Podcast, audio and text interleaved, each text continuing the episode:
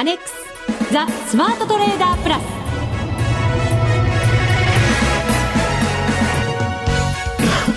こんにちは内田まさです。この時間はザ・スマートトレーダープラスをお送りしていきます。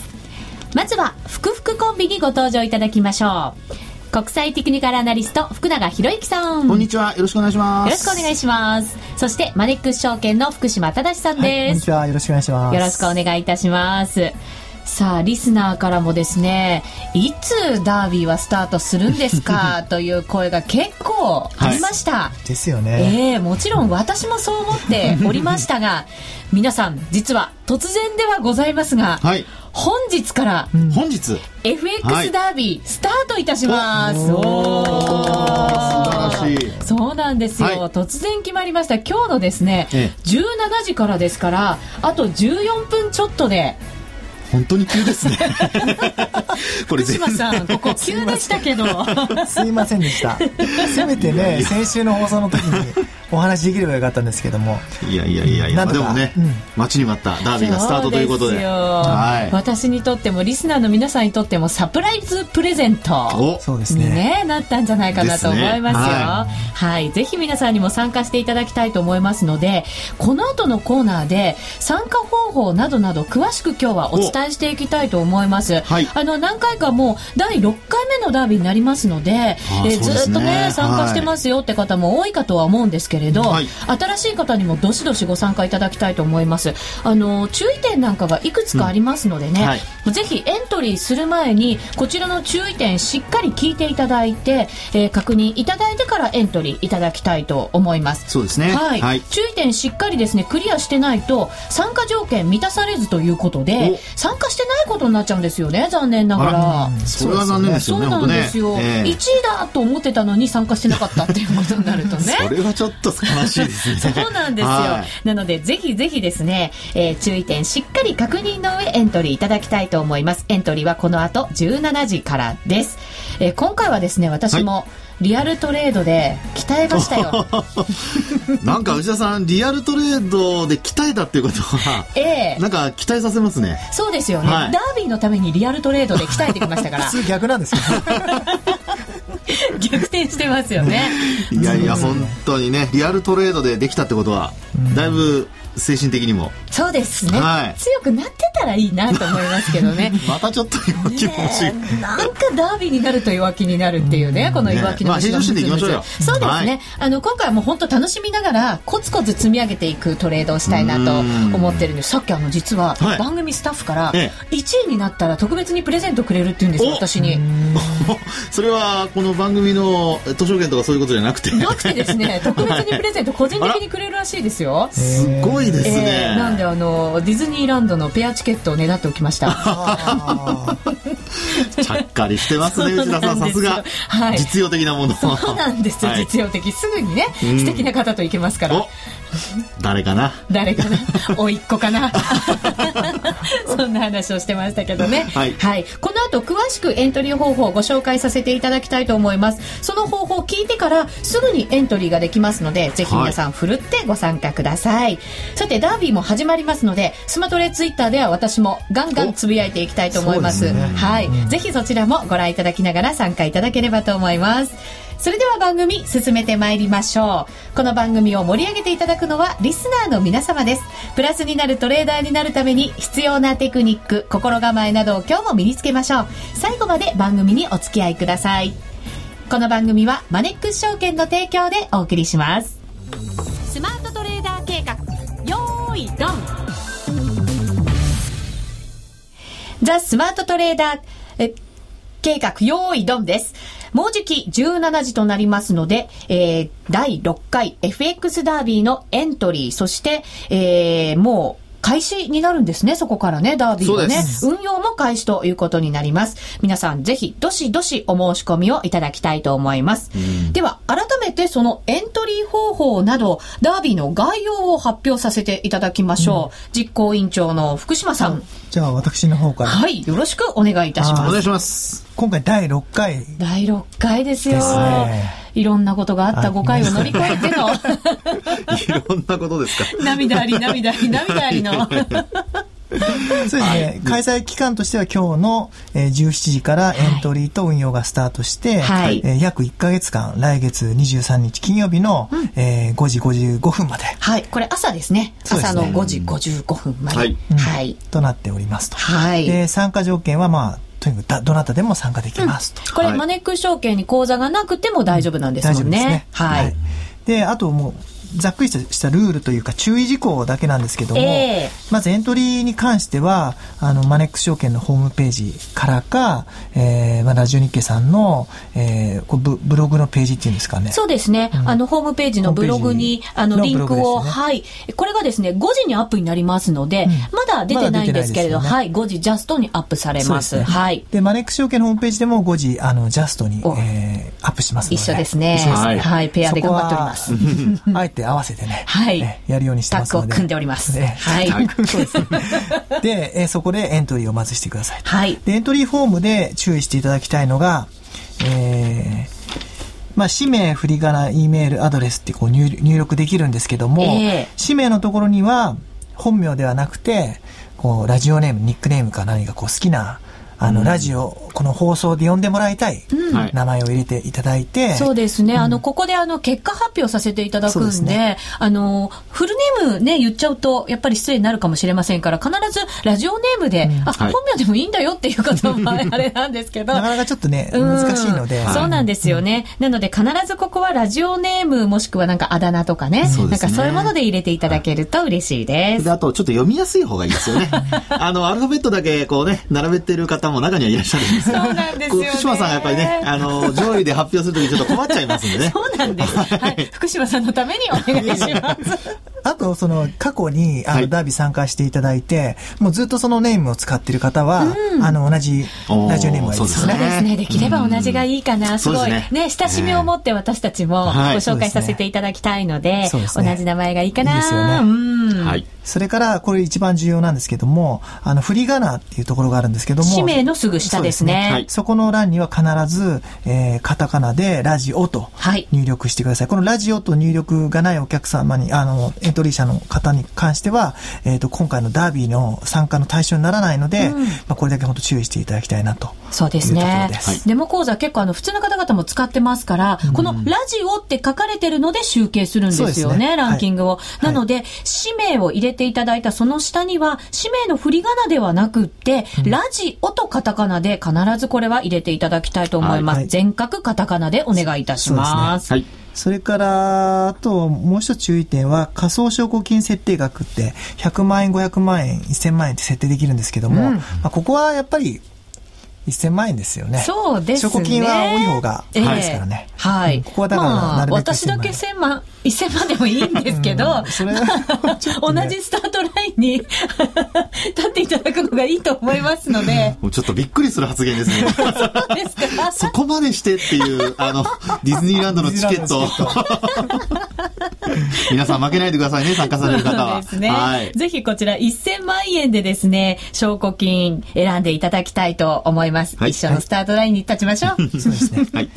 それぐらいですかね、概要としては。そうですね、はい、お名前は必ず本名ではなくラジオネームで入れてください。また、氏名のその下の振り仮名の欄は必ず全角カタカナでラジオと書いてください。3文字ラジオと入れてください。また、仮想証拠金の設定額は1000万円からスタートしていただけると嬉しいです。はい。はい、これが一応3つ、はい、注意点ということになります。さあ、そしてもちろん、上位の方々には、ランキング上位の方々には素敵なプレゼントがあるんですよね。そうですね。これもう、福永さんの方がいいんじゃないですか？あ、じゃあ福永さん拍手してください。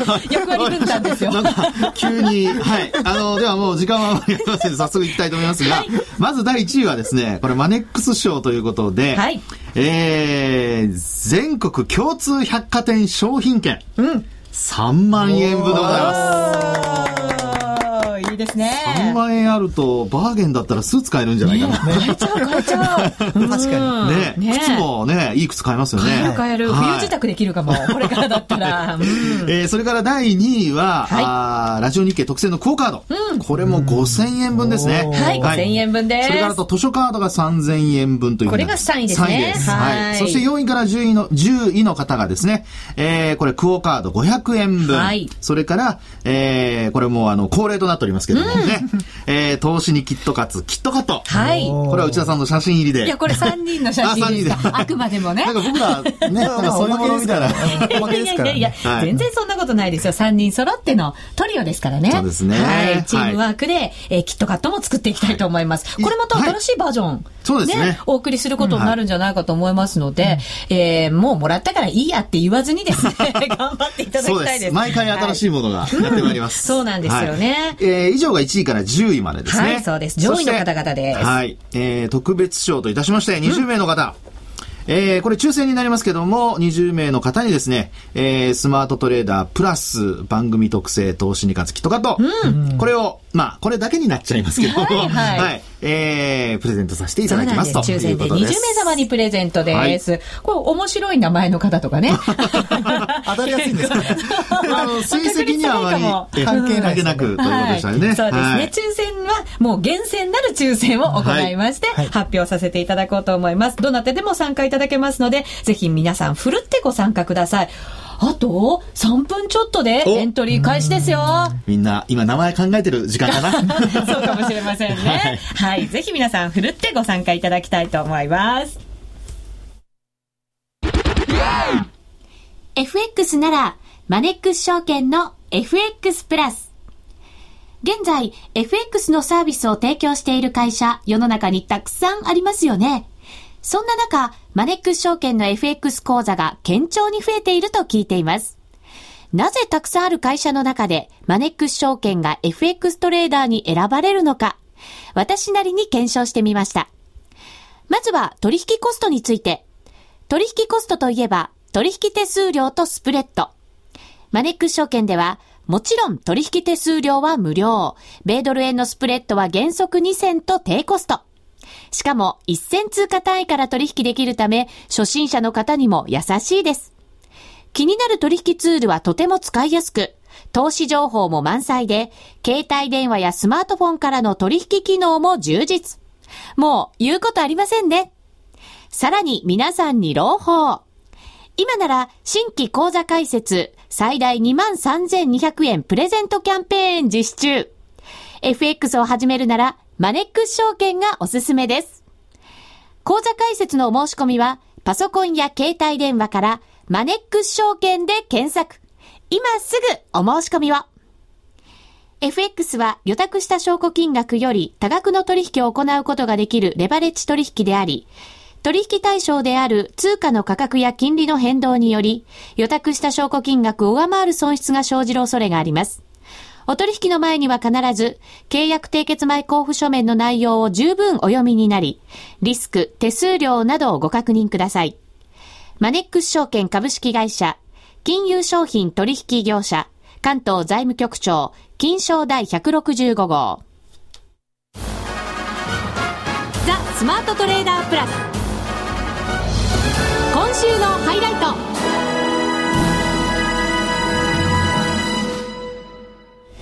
さあ、まもなく FX ダービー、あと1分半ぐらいでエントリー開始という時間になってまいりました。はい。ですから、このコーナーでは、スマートなトレーダーになるためのノウハウを教えていただいてるんですが、ダービーもスタートするということで、はい、これからの為替の動きについて考えていきたいと思います。そうですね。はい。はい、まずは、ドル円からでしょうかね。今日ちょっと戻ってきてるんですよね。為替全体的に。うん、えー、そうですね。はい。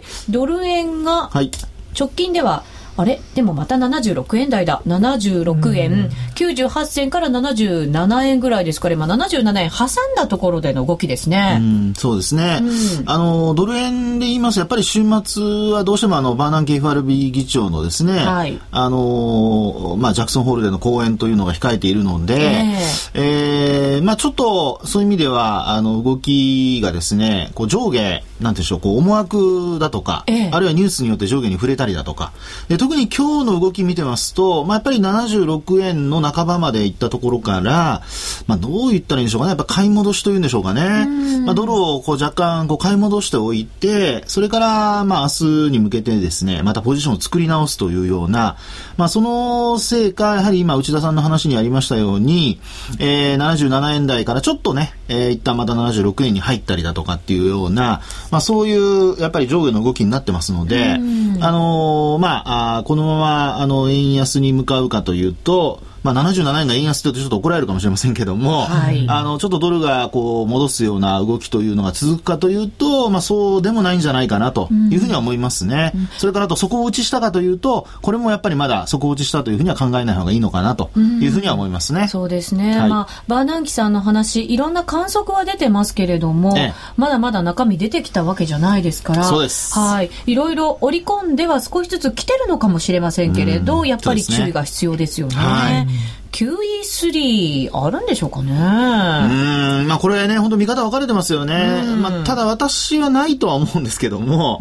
というのも、その、まあ、えー、そうですね、あのー QE2 をやめたとき、はい、これあの、まあ、バーナンキー議長がですね、会見でいろいろ話をしたんですが、えー、まあ、基本その、QE2 をやった一つの理由としては、やはりあの、日本型のようなデフレにならないため、うん、ということで、あの、一応そのデフレを阻止するためにやったというのがメインなんですよね。はい、そう考えると、まあ、今回、あの、消費者物価指数なんかも前回出た数値を見てますと、あの、まあ、そうですね、FRB が一応名目上、あの、目標としているのがですね、暗黙の目標としているのが、大体年、前年比で1.7から2%、うん、で、これにもう届いちゃってますので、はい、まあ、そういう意味ではですね、もうデフレという形ではないので、まあ、基本やる意味合いというのを別に探さなきゃいけない。うん、それからともう一つは、やはりあの、まあ、その、金融緩和を行った副作用としてですね、えー、えー、まあ、新興国のインフレ懸念がちょっとこう、まあ、台頭してきたというようなこともありましたので、まあ、そういう意味ではですね、多少やはり、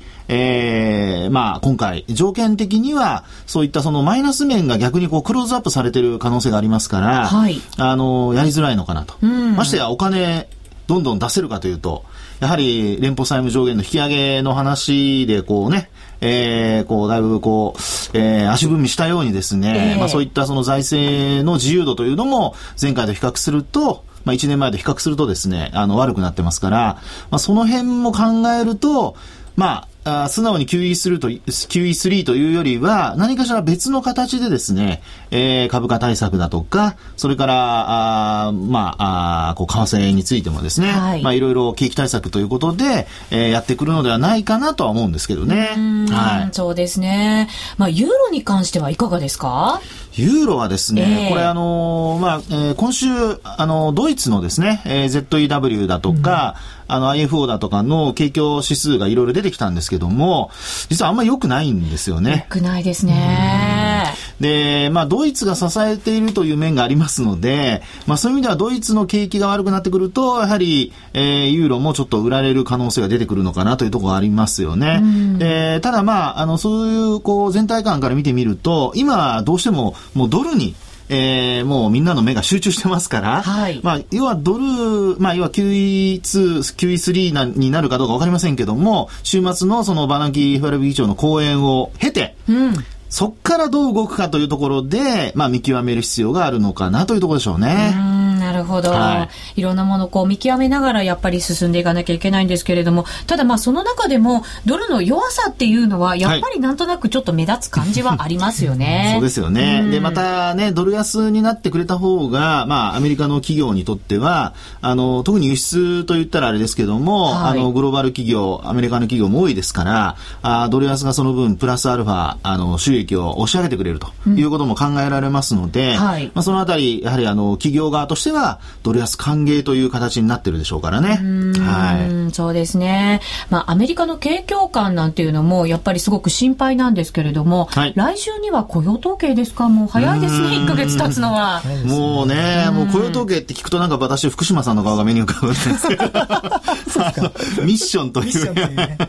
ありますから、ね、なんかミッション与えられるんじゃないかとちょっと思っちゃいますけどもね。えー、そうですね。来週のミッションはそんな、もしかしたらミッション絡みになってくるんじゃないかなというふうに思いますね。はいどうですか？国債の格下げなんかもいろいろあって、その国の信用に対するっていうところも結構各国心配な状況続いてますけれども。そうですね。まあ、特に日本はね、もう昨日いきなり朝方、朝ですかね、取引開始前に、あの、国債の格下げが発表されて、はい、で、結果的にあの、株価が売られてしまったというようなことになってますので、えー、えー、まあ、そのあたりがちょっと、あの、まあ、全体的に、もうあの、格付け会社がどんどん格下げしていくっていう方向が、これ、なんかもう、既成事実のようになってしまってますので、ええ、ちょっと、そのあたりは、えー、まあ注意が必要かなと。ただ、全部が全部引き下げられているという状況なので、えまあ、どっかだけが悪いということでもないですから、まあ、そういう意味では、あの、案外ニュートラルで考えていいのかもしれないですけどね。はい、さて、5時を過ぎました。FX ダービーのエントリー開始です。はい、今、マネックス証券のホームページを見ましたらですね、トップページに、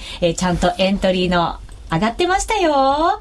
えー、ラジオ日経主催第6回 FX ダービー開催というところが出てきました。ねね、はい、最新情報のところぜひ皆さん見てくださいね。そこをクリックしますと、先ほどお話ししました、えー、景品なんかもずらーっと出てまして、注意点も出ております。一番下まで行っていただきますと、デモこう、デモ取引講座お申し込みはこちらというところがありますので、はい、えここをクリックして入っていただければというふうに思います。ぜひ皆さん、まずはマネックス証券のホームページご覧ください。FX 旅、そうですね。こちらでも、あの、ラジオ日経の方でもアップされました、やっと。はい。今か、今かと思っておりましたが、ちょっと遅れて今アップされましたので、ぜひ皆さんこちらもご覧いただきたいと思います。写真が変わってますね。あ、写真変わってますね。ちょっと夏っぽい。それが目印ですから。はい。そうですね。恥ずかしいですね。はい。続いてはこのコーナーです。みんなで参加。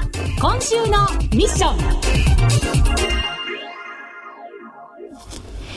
さて、このコーナーは福島さんから今後1週間のお題、ミッションを小田ビチュは発表していただくコーナーなんですね。はい、さて、福島さん、ポイント今週どのあたりになるんですかね、為替市場では。そうですね。もう今、福永さんの話あったように、やっぱりもうバーナンキさんの講演があるので、はい、それにつきますかね。つきますね。っていう 渋くうなずいてますけど。で、来週は、そうだよ、来週もいろいろあるんですよね。アメリカの、あの、主要発表、発表もあるんですけども。9月になりますからね、来週はね。そうか、そうか。じゃあ8月分がどんといろんなものがまとまって出てくる週ですもんね。代表選挙もあるんですよね、来週ね、日本でいう。30日でしたかね。あの、民主党の代表選挙ですね。はい。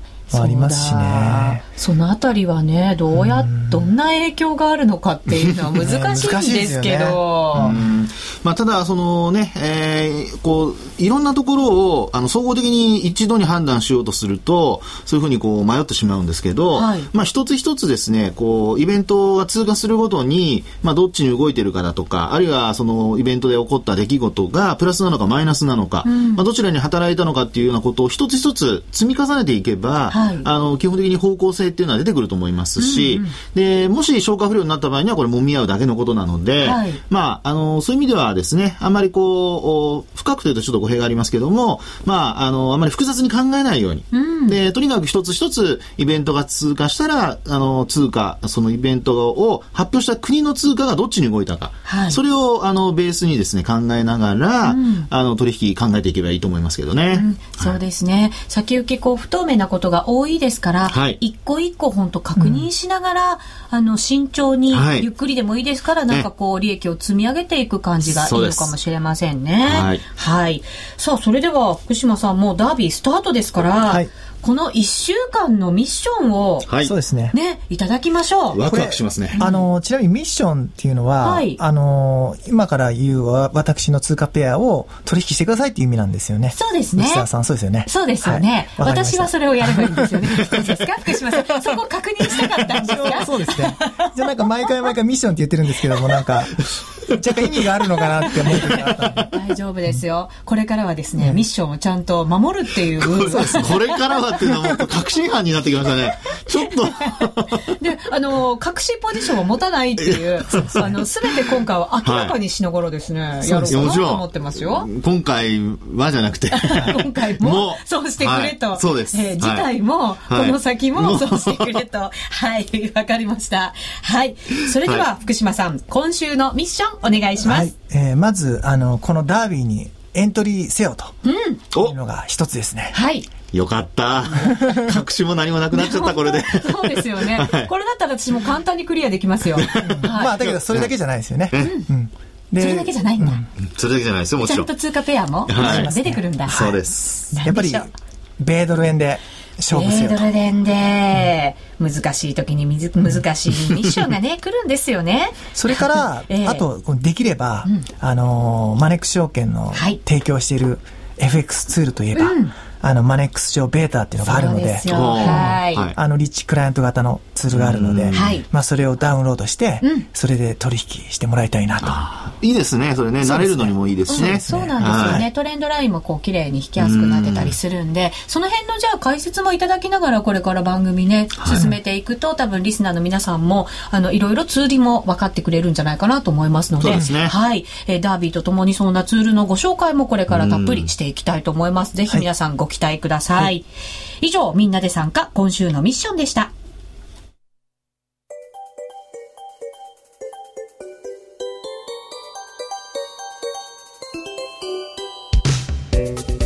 さて、ここからはマネックス証券からのお得なお知らせ、い、ただいてよろしいでしょうか、うん、あの、やっぱり FX に関するあのお知らせなんですけども、はい、今週末までなんとその本番なんですけども、あの、スプレッド縮小キャンペーンっていうのをやっていて、はい、えー、米ドル円に関して言うと、2銭が今1銭で取引できますと。1銭、うん、すごいですね。すごいですよね。かつ、来週からも、今ちょっと企画してるんですけども、えー、スプレッド縮小キャンペーンやりたいなと思って引き続き、えー、これはもしかしたらじゃあ通貨ペアは何か別なものになる可能性もあるんですかね。まあ、やっぱり米ドル円って一戦でやりたいですよね。やりたいです。や ってほしいですっていうやってほしいです。え聞こえてきそうです。なので来週、あの、うんと、今週末にもう発表するんですけども、うん、あの、来週のスプレッド縮小キャンペーンっていうのを、ちょっと今考えてますと。うんいうところですね。ねじゃあもうちょっとマネックス証券のホームページ、毎日ちょっとチェックして、明日は。そうですね。ね、明日からもずっと毎日チェックして。目が離せませんね。ねどれが通貨、このスプレッド縮小になってるのか。はい。取引始めようと思ってる人にはいいですよね。本当そうですよね。しかもあの、ダービーで、いろいろチャレンジをしていただきながら、実際のそのトレードも、そうです。すごい狭いスプレッドでチャレンジができますから、そうですよね。ぜひなんかダービーやりながら、また講座をお持ちでない方も、講座作っていただけたらいいななんて思いますね。本当そうですね。えー、まあ、先ほどね、冒頭には内田さんは、リアルトレードを ダービーのためになんていうことを言ってましたけども、皆さんは逆で。はい、そうですね。はい。ぜひですね、ダービーで慣れていただいて、そうです。はい。それで、じゃあ思いっきりやってみようと思われたら、うん、そのスプレッドのね、狭い間に、またチャレンジしていただくのも一つね、手なんじゃないかなというふうに思いますのでね。でねはい、一石二鳥ですよね。本当そうですよ、うんはい、すぐにプラスになりますから、スプレッド狭いと。そうですね。そうなんですよね。リアルトレードやった人は違いますね。言うことが違う。ね、ぜひダービー皆さん今日から、え先ほどからですよ、12分ぐらい前からもエントリースタートしております。注意点いくつかお知らせしました。その一つ一つクリアしていただいて、ダービー参加していただきたいと思います。はい、今一度、えー、エントリーしていただく際には、お名前はぜひ本名ではなく、ラジオネームで書いてください。また、振り仮名の欄には、えー、振り仮名をそのまま書くんではなくって、全角カタカナで、ラジオという3文字を必ず入れてください。はい、また、えー、仮想証拠金も設定できるんです。100万円、500万円、1000万円とありますが、ぜひ皆さん横並びでスタートしたいと思いますので、1000万円でチャレンジしていただければと思います。はい、以上3点、あの、注意点必ず守っていただきまして、エントリーしてください。皆さんのご参加、ふるってお待ちしております。ますはい。そしてミッションは、まずはそのダービーに参加せよと、米ドル円でチャレンジせよということでございます。はい、ぜひ皆さんも参加してください。今日のお相手は、福島正と、福永博之と、内田まさみでお送りいたしました。それでは皆さん、また来週この番組はマネックス証券の提供でお送りしました。